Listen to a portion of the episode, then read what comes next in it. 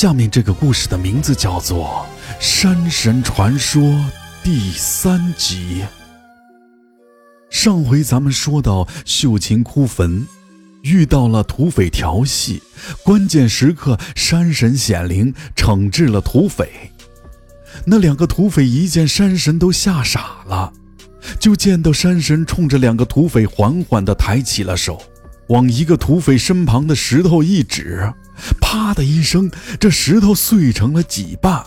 这要是指在人身上，那还了得吗？吓得那两个土匪跪倒在地，连连求饶。山神望向秀琴，秀琴这才回过神来，转身就跑。两个土匪趴在地上磕头如捣蒜，一直磕到脑门子出血，起大泡了。不见有动静，才敢抬头看。这山神和秀琴都不见了踪影，两个土匪这才连滚带爬的出了坟地。再说秀琴一路跑回了村子，可他越想越觉得那山神身上有股他熟悉的气息，而且好像一直在后面跟着他。他回头瞅了一眼，那山神还真的就站在了村口的高树上，只是一转眼就不见了。秀琴回了村，咱们再说说这位山神离开了村子，回到了山上的小溪边上，蹲在一旁的大石头上往溪水里看，就见他一抬手摘掉了一个面具，面具后头，啊，没错，就是我。到这儿是不是有人该看糊涂了？我不是已经饮恨西北了吗？那咱们就转头说说屋子着火的事儿。屋子起了火，我无处可逃之际，这打从墙角底下钻出来一个人。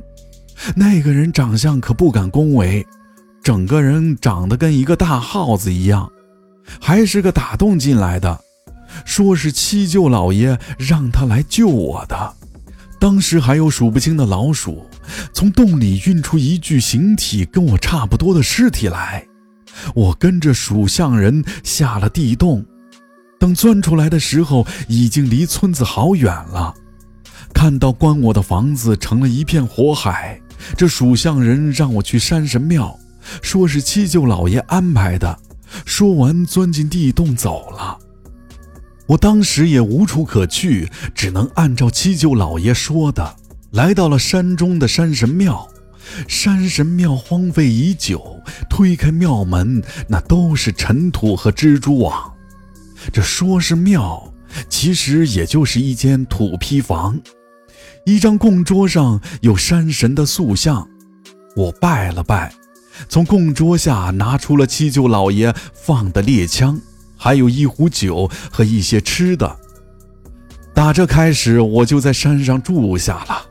饿了就打几只山鸡、野兔烧了吃，闲着没事儿就在树林里窜来窜去的，一是排解寂寞，二来呢也是操练操练。可能有人要问了：山下村民以山为生，这供奉山神怎么庙里没香火呢？那是因为这山上打从前几年来了一伙土匪，占山为王，烧杀抢掠。山寨就在山神庙的旁边，村民惧怕，自然也没人敢上山烧香。我闲着没事儿干，就隔三差五的去戏弄守门的土匪。山深林密，我藏得隐蔽，土匪根本就找不着我。那时的人特别迷信，有点什么奇怪的事儿都往鬼神身上扯。这山寨当中近日有传闻。有人看到山神庙鬼火闪动，那是山神显灵，所以得小心做人，可千万别让山神给惩治了。土匪干坏事的时候拉帮结派，可也会害怕遭报应。我听着他们谈话就憋着乐，躲在树后，心说：我就是你们的山神爷，早晚我得找机会把你们全都给收拾了。我虽然在山上无忧无虑，但我心里还是挂念着秀琴。每天都会躺在高树上往村里看。这话分两头，咱们说说秀琴那天从坟地回来之后，就跟伙伴们提起了遇到土匪被山神搭救的事儿。秀琴平日里稳重，从来也不说假话。她这么一说，没有不信的。可怜的秀琴还说道：“这肯定是我哥让山神来救我的。”说完之后，眼泪在眼眶里不停地打转。旁边的人都在劝：“人都死了，你再难过，他也活不来了。”所谓说者有心，听者有意。一块洗衣服的一个叫燕子的姑娘就把这句话给记住了。等洗完了衣服，就各自回家。到了夜里，燕子挎着一个篮子，悄悄地出了门，直接上了山。晚上的山里，时不时传出各种虫鸣鸟叫，听得燕子心头一紧一紧的，可还是硬着头皮来到了山神庙。进了庙，扑通一声就跪下了，从篮子里拿出了备好的酒肉贡品，求山神爷显灵救救他的小姐妹。燕子说的事儿就发生在前几天，山上的土匪郑大炮一伙人骑着马进了村，那土匪一来呀，这是孩子不敢哭，大人不敢叫，可郑大炮一伙人这次下山没有抢。而是径直去了村里的老刘家，一进门就嚷嚷着自己是来提亲的。老刘家一家三口，老两口带着个闺女刘月儿，一听土匪来了，忙出门去迎接。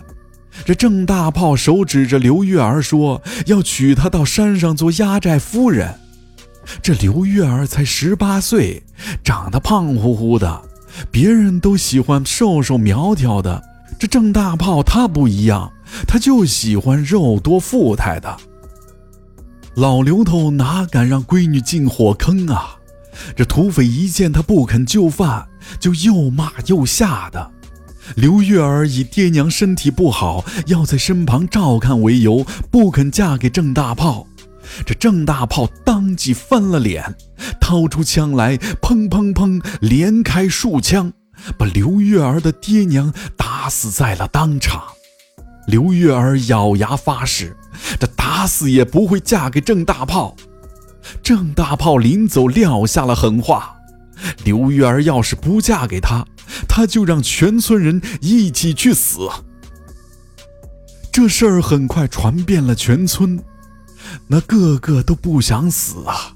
就村里派人轮番看着刘月儿，怕她寻短见。